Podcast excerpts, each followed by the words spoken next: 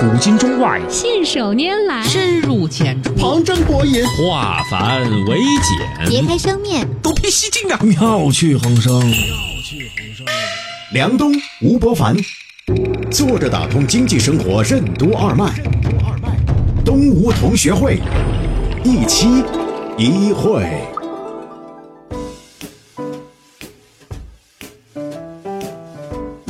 作者打通经济生活任督二脉，大家好，欢迎收听今天的东吴同学会，我是小梁，对面是老吴，老吴你好，大家好。最近呢，我看到一篇这个微信文章啊，很有意思，我估计也很多朋友看到了，讲到一个叫做沃尔夫冈的人，这个人呢，他爸爸以前就在那个小教堂里面呢，专门做那种教堂的那种壁画的修复，就他很小的时候呢，就子承父业啊，开始模仿。中古时期，包括近现代的一些艺术大家的这个油画作品，后来呢，他就慢慢慢慢就越练越上升了。他没有受过专业的严格训练呢，纯靠野路子上升了。他去研究塞尚啊，研究高更啊的艺术作品，然后呢，他就模仿这些人的画，画到什么程度呢？他不是说画这幅画，比如说有一幅著名的毕加索的画，他不是，他是模仿他的绘画风格，然后重新创作一幅。比如他要模仿高更的画，他还到那个街上去买高更同时代的那些不知名的小画家的那些画布，这样检测呢，那个布就是那个时代的，然后呢再把那个油漆铲掉了，用那个时代的那个做颜料的方法的颜料，然后呢再按照他所模仿的那一个画家的艺术风格自己创作一幅新的画，然后呢他让他老婆呢到处跟人家说这是他老婆的奶奶。当年呢，从纳粹手中收回来的那些作品，这些呢都是没有流入世间的。关键是，他画的画由于太逼真了，再加上这些材料呢都是那个时代的作品，所以呢，很多的画廊和艺术鉴定机构呢都认定这是真的。据说他现在在市场上流传出来的这些画呢有十四幅。啊！但是他说远不止这个数。换句话来说，他们默默地认为有许多在国家艺术馆里面正在挂着那些被认为是某些伟大艺术家的作品，都是他画的。为什么说相对于表层的工艺，掌握底层的关键技术才更重要？什么是所谓的货币时间价值？为什么说有收藏价值的艺术品也是金融产品？欢迎收听东吴同学会。本期话题：造假与造真。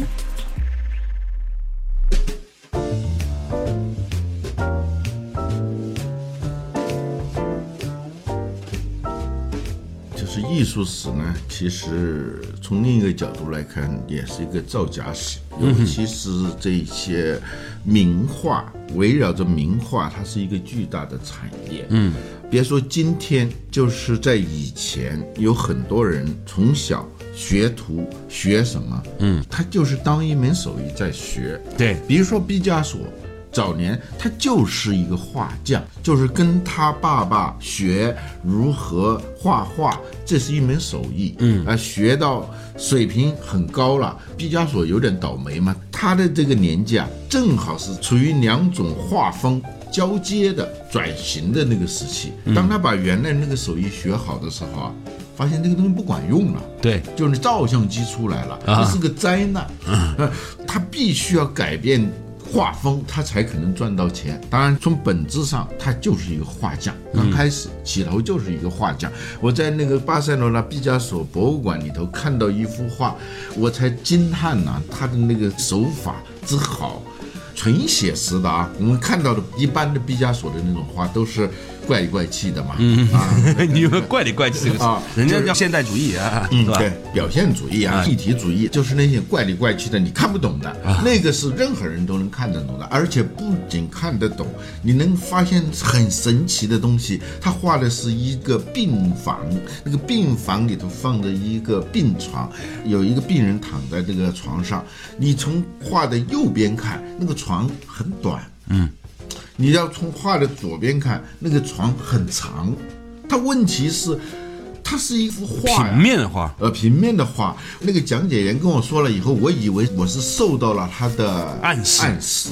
我就反复的，就是左边、右边、左边、右边，果然是那个非常厉害，就是效果完全不一样。可以说他对透视法、对几何学有精湛的了解，才可能做到那一步啊。毕加索说：“我十四五岁的时候，我已经掌握了文艺复兴时期十四、十五世纪的所有的绘画技能。”嗯，可惜，完了，照相时代来临了。嗯，所以我觉得。毕加索对今天的面对互联网的冲击，要寻求转型的那些企业家是一个很好的启示。一场灾难把他的生意给砸了，但后来他勇敢地拥抱这个新现实，结果他开出了一代画风啊。说回来啊，就是很多画家最初就是画匠，painter，油漆工也是这个词。嗯，我有一个朋友，嗯，杭州的，他原来就是干什么呢？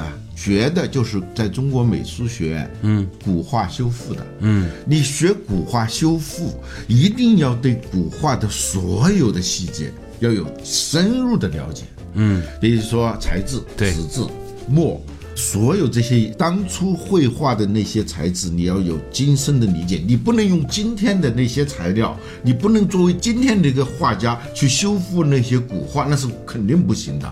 哎，我给你补充一件事情，你说到这个地方，嗯，有一天呢，在我的工作室旁边呢，有个仓库，一直以来呢，就听着有狼狗叫声，嗯，结果有一天，我有个好朋友来说，哎，你居然住在这里啊？你的旁边那个人是一个巨大的收藏家，你知道吗？然后他就带我去那个仓库里看了，结果呢，隔壁那个仓库的主人呢，早年收藏各种艺术作品，后来他干了件什么事情呢？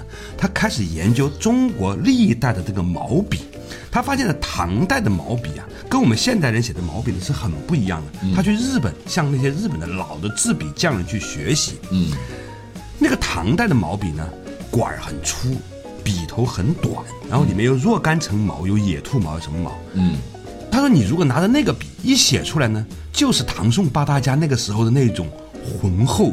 丰满的那个笔锋，哎，我一写还果然是这样啊！你写出来就是啊，那个余光中说什么出口就是半个盛唐，你这个一出手也是半个盛唐。对，他说很多后世的人要模仿唐宋时期的人写呢，写不出来的主要原因不是因为他不努力，是因为他的工具错了。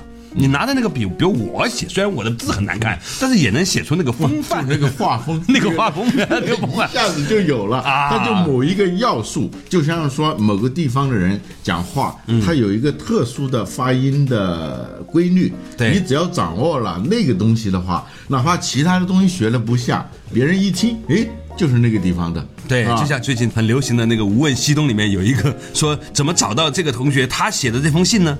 就是因为他一逗到底，到最后用三个感叹号啊，说明这就是他。这，如果你看过这个《无问西东》的同学都知道哈。所以你刚才提到这个话题，就是你要模仿那个时代呢，不光要画风，还要在材料上去模仿，还不叫设身处地，就用各种手段让你几乎是穿越到那个时代去，嗯，对吧？用他的材质，感受他的心境，嗯。甚至是你要真的要修复那个画，你最好找个好地方，嗯啊，就是那种封闭的那种，能够把你带回到古代的那样一种心境，这样修复出来的画呢。也就是说，这幅真迹里头有一部分实际上是你画的了，已经对呀，它已经破掉了嘛。对，所以你已经跟它形成了一种用今天的话说是叫无缝连接。对，你看刚才我说的那个人啊，就国外这个沃夫冈这个人啊，他说他要重新创作这幅画的时候呢，比如说塞尚的画，他会读这个艺术家所有的资料，去他住的地方，试图想象他怎么生活。把自己呢当做一个投入型的演员，沃尔夫冈解释说：“你必须要了解这位艺术家的过去、现在和未来，知道这个作家为什么而感动，他会花多长时间来完成这项工作。”嗯，所以他自己说的这话，我当然听着不舒服啊。他说：“我就是已经曾经到那个画家叫 Max 那个画家的。”所有的状态当中，嗯，我掌握了，不仅他的心境，而且他的技法我都掌握了。只不过是当时他没画这幅画，我就替他给画了。这话说的好高级啊，很高级也很无耻啊，就高级当中的无耻啊，因为他是个造假的嘛。对，可以说他把造假做到了专精一意，炉火纯青，嗯，所以就足以乱真的这样一个地步、啊。分开两头说，我刚才说我那个朋友修复古画，他后来有点像纪昌学社这个逻辑啊，嗯，就你老是沉浸在那种状态里头，有一天你会像纪昌一样，师傅没有教他射箭，但是实际上已经学会射箭了。对，其实就是你掌握了底层技术的时候，表层的那个工艺和技术那是很容易变现的。就像说某国家他建了很多核电站，我们就担心他搞核武器，嗯哼，因为底层的那个东西是一样的嘛。对，啊，就很多的那个修复，后来一些大师啊，他们最早就是干这个东西的。嗯啊，有一个流传很广的关于张大千的故事，就是有一年张大千到日本去访问，日本的一收藏家特别得意的拿出了几幅画。好像敦煌壁画还是什么，是吧？不是石涛的啊然后给张大千看嘛，很炫耀。张大千看了以后说：“其实这个画是我画的。”嗯，那个日本收藏家非常生气啊，日本人很在乎信用啊、身份啊什么，所以他觉得张大千是在侮辱他侮辱他。啊，然后张大千很平静说：“你如果你不信的话，你把这个画裱了嘛，那幅画是裱的的嘛，你把它左下角，你悄悄把它揭开。”你仔细的看，很淡很淡的铅笔写的有两个字“大千”。那个人揭开以后看，果然是。那个人就觉得不可思议，他说：“我这个就是石涛的画，这专业收藏者是吧？啊，对，从各个角度来鉴定，这都是石涛的画，但这足以说明张大千他可以乱真呐、就到这个地步。我们说乱真，就是把你一个真的东西给乱了。嗯，就是你假当真是真亦假嘛，到了这样一种状态，啊，好多转型啊，就是你底层的功夫、底层的技术、底层的逻辑、底层的氛围语境都掌握的时候，有可能你稍稍的一变，就变成一种新的产品形态。哦，这个从商业上都可以去解释。嗯，今天呢，我们跟大家聊的一个话题呢，是讲的国外的一个以伪作，还不是模仿，是模仿人家的灵魂，然后呢，按照他的风格重新创作一幅画，然后按照那个价格再去卖掉的这样的一个事实，在讲的张大千呢，去讲一个东西，就是模仿的最高境界是在你的底层上进行系统的拷贝。当你的底层很像的时候呢，出手全是这样。某种程度上来说，读书也是这样。曾经有一个朋友告诉我说，他说你读老子或者读庄子，要读到什么程度呢？读到有一天你随便说一句话，你发现你说的东西在庄子里面能找到差不多对应的话，嗯就是你已经化身为庄子的时候，你随便怎么说，你都是庄子，那就不存在着注解庄子这件事情了。这才是真正的境界。稍事休息，马上继续回来。坐着打通经济生活，任督二脉，东吴同学会。为什么说相对于表层的工艺，掌握底层的关键技术才更重要？什么是所谓的货币时间价值？为什么说有收藏价值的艺术品也是金融产品？欢迎继续收听东吴同学会，本期话题：造假与造真。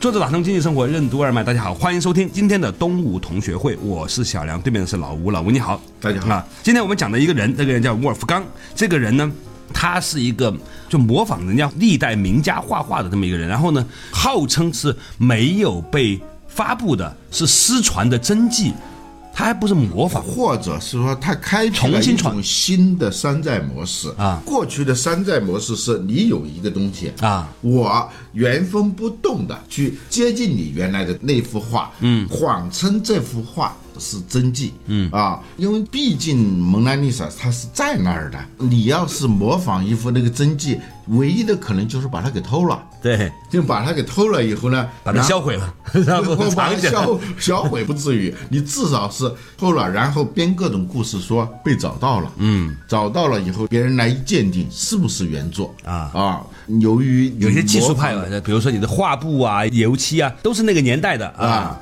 这个间谍做事情，他都是要预埋各种各样的你能想到的关键疑点，嗯，然后成功的预埋这个解决，就是他知道你鉴别是需要哪些关键点的，要一个个证实，所有的关键点都被证实的时候，嗯，那他就是一个真的嘛，嗯，这个双重间谍。他厉害的地方就在他本身是高级侦探，他反侦查的能力就会特别的强。这个艺术史上经常有这样的事情，但是呢，这种山寨方式在今天已经是一个比较缺乏竞争力的啊，或者说是红海了。嗯，一种更好的山寨方式是南海。就是沃尔夫冈啊，由他开辟了一种新的山寨模式，嗯啊，就是无中生有，就这幅画根本就不存在，是他通过穿越，通过身心调频，嗯，他就是直接去侦查他的各种的潜意识，嗯，就已经到那个地步了，对啊他，甚至找他的情绪，嗯，然后创作的啊，打引号的创作出一幅画来，嗯，无论是从内容、意境啊等等，你能想到手法。风格啊，还是从技术层面颜料啊，画布，都是做到无懈可击。那你最后就是呃我们证明几何题就是这样的嘛？你证明这条线垂直于那条线，嗯，那你把它拆开来，有几个关键点都证明完了，那就证明它就是垂直于那条线。西方的科学精神就是这样的，嗯啊，所以他知道你这个鉴定过程。所以他作假，他就基本上是针对你的鉴定过程来的。嗯，那那他重新创作了一幅真迹，嗯，就是完全是按照那个画家当年的意识形态和审美乐趣和技法来重新创造一幅真迹。然后呢，他让他老婆呢还假装他老婆的奶奶的样子，拍了一幅以前的照片。在间谍作假的时候，他是全方位多信到时间、空间，从大背景到小细节，整体性作假，你才可能蒙混过关嘛。嗯，我看他那个拍照片的那个过程。他先是做了好多修饰，嗯，通过化妆师啊，嗯，他是妙在是与不是之间，嗯啊，然后那个照片一看就是很久以前的那种相机拍的那种照片，嗯啊，有照片为证，他的祖母背后就是这幅画吧，然后拿过来，那你就相信，就是撒谎的最高境界，就是《道德经》的那八个字：有无相成，虚实相生。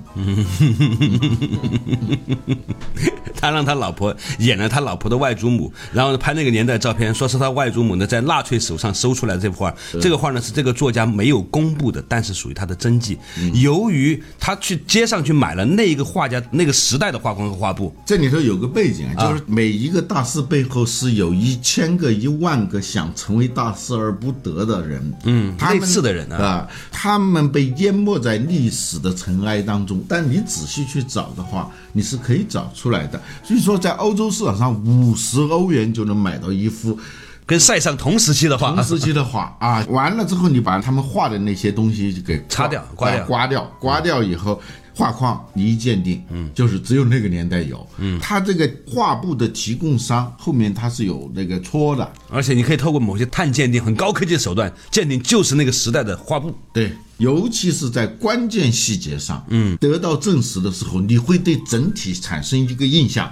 就像广告公司经常干这种事情啊，嗯，就是给哪个公司做广告，他会琢磨这个公司的老板，嗯，经常会出没哪一些地方。嗯，比如说他在机场，你发现没有，三号航站的那个广告牌特别多，对，二号航站楼就比较少，原因很简单，很多大老板呢，他都是做国航的，对。所以呢，他一看，诶，这不就我们公司的广告吗？啊，然后在他下榻的酒店啊，呃，经常来出没的那些地方，他如果公司的办公室的电梯，连续的，好像是偶遇啊，啊。这叫偶遇，打引号的偶遇，好像是偶然接触到的，实际上他精心布置的各种偶遇里头，三个偶遇、五个偶遇就会形成一个必然性假象，所以他在这些细节上真的是非常用心，就是将所有这些细节串起来，形成了一个。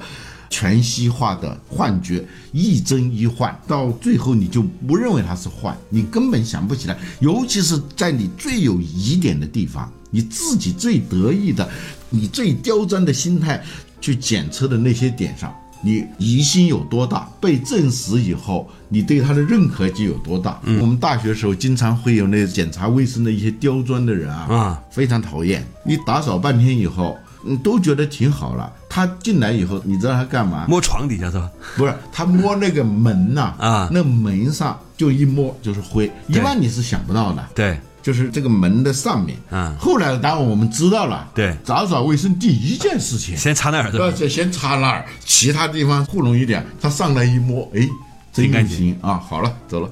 就是它其实是个博弈，就是造假的人和鉴定的人，他永远是个博弈，道高多少，魔高多少，就在那儿较劲。最后，在大部分的局部上。这个沃尔夫冈都赢了，嗯，当然智者千虑必有一失啊，啊。百密一疏，最后他 他有一次懒，他就用了一种叫太白的颜料，但是呢，那个颜料呢是发明在这幅画之后，就应该出现的时代之造假的那幅画是在一九一四年，啊，可是呢，他用的那个太白那个颜料。呃那个颜料呢，是在一九一六年发明的，嗯。啊，就是这一个小小的细节导致他最后暴露了。嗯呃，我在想一件事情啊，就是一方面他造假被揭穿了，但是据他说，实际上被发现的那些画呢，只是很少的一部分，绝大部分他当年创作的这些艺术家们、大师们的画。都被各个画廊以及国家博物馆呢收藏，再过个三五十年，就真的当做这个艺术家的作品，就真的流传下来了，你知道吗？对对，我有一个感受啊，其实也没去过几个博物馆，但是每去一个博物馆，我都有这种感觉，就是诶。比如说能博朗，我自己觉得他的很多画我都看过啊，至少在画册上看过啊。嗯。但是你比如说在东宫，嗯，在圣彼得堡那东宫就有很多能勃朗的画，我以前根本没看过的。嗯。在那个芝加哥的那个美术馆里头，我看到了很多那个印象派的那种画，嗯哼，以前真的是没看过的。嗯。这就会造成一种什么印象？就是一个画家，你看到他的东西，哪怕是那些大画家，可能只是一少部分你知道的都是一小部分的。啊。所以，如果出来一个重新发现的这种大师的作品，完全是有可能的。对，关键时间再过个几百年，它也就真的成为真的了啊。于是呢，也就成为人类艺术瑰宝的一部分啊，也可以参与更高的拍卖。那你说的这个事情呢，我想起了一个事儿，老吴，就以前好像我们在东吴里面也提过，就是哈佛大学曾经做过一个实验呢，把一群八十岁的老头老太太。放在一个城堡里面，给他们年轻的时候看的电视、听的音乐，然后呢，给他们当时年穿的衣服，然后呢，给他们当年的那个报纸，甚至那咖啡的味道也是当时那个样子，完全复制一个年轻的生活状态。嗯，结果有意思的事情是，这些八九十岁的老头老太太吧，生理指标纷纷回去，他的大脑啊，认定自己又回到了年轻时候的状态，于是呢。各种的慢性病好了很多，那么我就想起了我们的状态，就平常嘛，我们其实也是一个四五十岁的中年男子，是吧？但是有一天把你扔到一个演唱会现场，比如说罗大佑演唱会现场吧，你一听那音乐起来之后吧，闭上眼睛的时候，你还真觉得自己挺年轻的，所以。有些时候，我们的大脑其实是可以某种程度上是被欺骗的，而这个欺骗的时间长了之后呢，也就成了真的了。有一天我采访那个尹烨的时候，他说过一句话，我觉得还挺深刻的。他说：“也许这个世界根本就没有真实的事件，只有真实的感受。你把这个感受当真了，也就真了。这个艺术品造假呢，你光从艺术品本身，你还不能够完全了解艺术品。嗯，因为今天的艺术品它本身是一种金融产品。嗯，就尤其是大画家的作品，嗯，它早已经成为一种货币。嗯哼，当然还有一些收藏品也是这样，比如说什么鸡缸杯。嗯，为什么会花两亿五千万去买一个杯子？原因很简单，如果大家都对这个东西有一个强烈的认可。说这个世界上就剩这么一个东西，这个东西价值连城，谁拿到了，谁就是拥有了这一笔巨大的财富。那么我当然可以去买这个，用两亿五千万相当于存款，而且这个存款比银行的利息要高得多。啊，因为既然是货币，它是一种特殊的货币啊，啊，它都有一个货币时间价值。嗯，在金融学里头都要讲这个货币时间价值，任何货币都有时间价值的，随着时间的延长，它都会增值的啊。为什么绿茶不能做收藏品？嗯，普洱茶就可以的。呃，对，普洱因为它是时间的朋友嘛，它不会因为时间的流逝而品质下降，所以它就具有这个收藏品属性，也就是说，它也就具有。泛货币的属性，那什么叫真币？就是验钞机查不出问题的钱就叫真币。嗯，反过来这样说就明白了，什么叫真品？就是动用所有的鉴定的方法都没办法证伪的，那它就是真迹。那既然是真迹，它就具有流通属性。嗯，那大家认的是那个面值了，就只要是货币，它的价值是它的面值，而不是它本身的价值。比如说这一百块的钞票，它值多少钱？不是说这张纸值多少钱，这个美元是最有意思的。美元就是一百美元和一美元，它是一样大的，造价都是六美分。嗯，但是呢，这个六美分的这张纸。为什么它值一百美元或者值一美元呢？原因是大家都信这个东西。嗯，那么如果一幅画在所有的鉴定体系当中都没办法证明它是假的时候，甚至到一定时候就大家就不再去鉴定它了，认为是一个理所当然的真品的时候。那它就具有流通价值，就有货币价值，这就是真钞的意义，对吧？真钞是可以买东西的啊，假钞是不可以的。今天呢，和老吴呢，我们聊的一个话题啊，表面上看呢是在伪造一个东西，其实呢，背后我们在讨论呢，你伪造一个东西的核心。并不是造出跟他一样的，而是跟他的底层一样，在创作出一个好像和他一样东西。而且呢，只要在精神上达成了这种统一之后呢，那个真假其实就显得没有那么重要了。当然呢，作为一个伪造事情，他肯定还是要受到相关的这个法律的追溯。但是。如果有一天你发现你在写字的时候，你已经跟苏东坡同体了，你附身了，你写出来的那就是苏东坡的东西。因为做节目也是一样，我甚至有些时候觉得我在老吴面前，有些时候是真梁冬。哎，这一期节目就做挺有意思。有些时候走神了之后呢，他就不是梁冬，虽然也是这么个人在那儿，但是呢，他是个假梁冬，所以那期节目呢也不能称之为真东吴，是吧？所以呢，这件事情呢，也许真实的事情是次要的，真实的底层代码才是主要的。如果我们理解这一点的话，我们再去做任何事情，你就不会去追求那个形，而是追求背后导致这个形的一系列的因缘。比如说那个时代、那个思想、那个情绪、那种空间、那个氛围。当有了这一切之后，它可能所幻化出来的，也就是所谓的真的东西了。啊，也许有一天技术发展到一定程度的时候，有一个机器公司啊，研究了梁冬和吴伯凡的声线，研究了过去所有的话题，然后呢，研究他们的节奏和气气口和笑声，然后做出一款平均水平高于百分之五十的真东吴的节目，你也就觉得他真的是东吴了。那个时候，我们俩就可以真正失业了。好了，感谢大家，无话可说了。好了，感谢大家收听今天的东吴同学会，我们下一期仍然一期一会。